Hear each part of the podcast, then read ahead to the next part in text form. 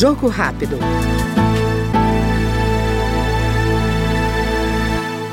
A Comissão de Turismo aprovou o projeto que prevê o estímulo à interiorização do turismo e à valorização do turismo religioso, como objetivos da política nacional para o segmento.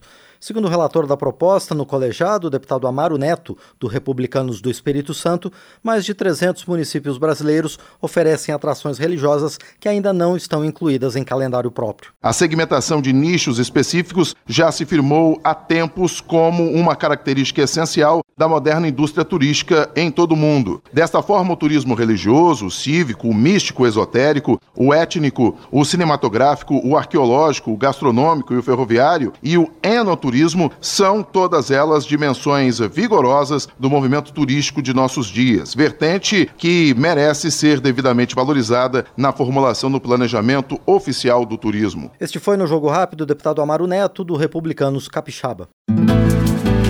Jogo rápido.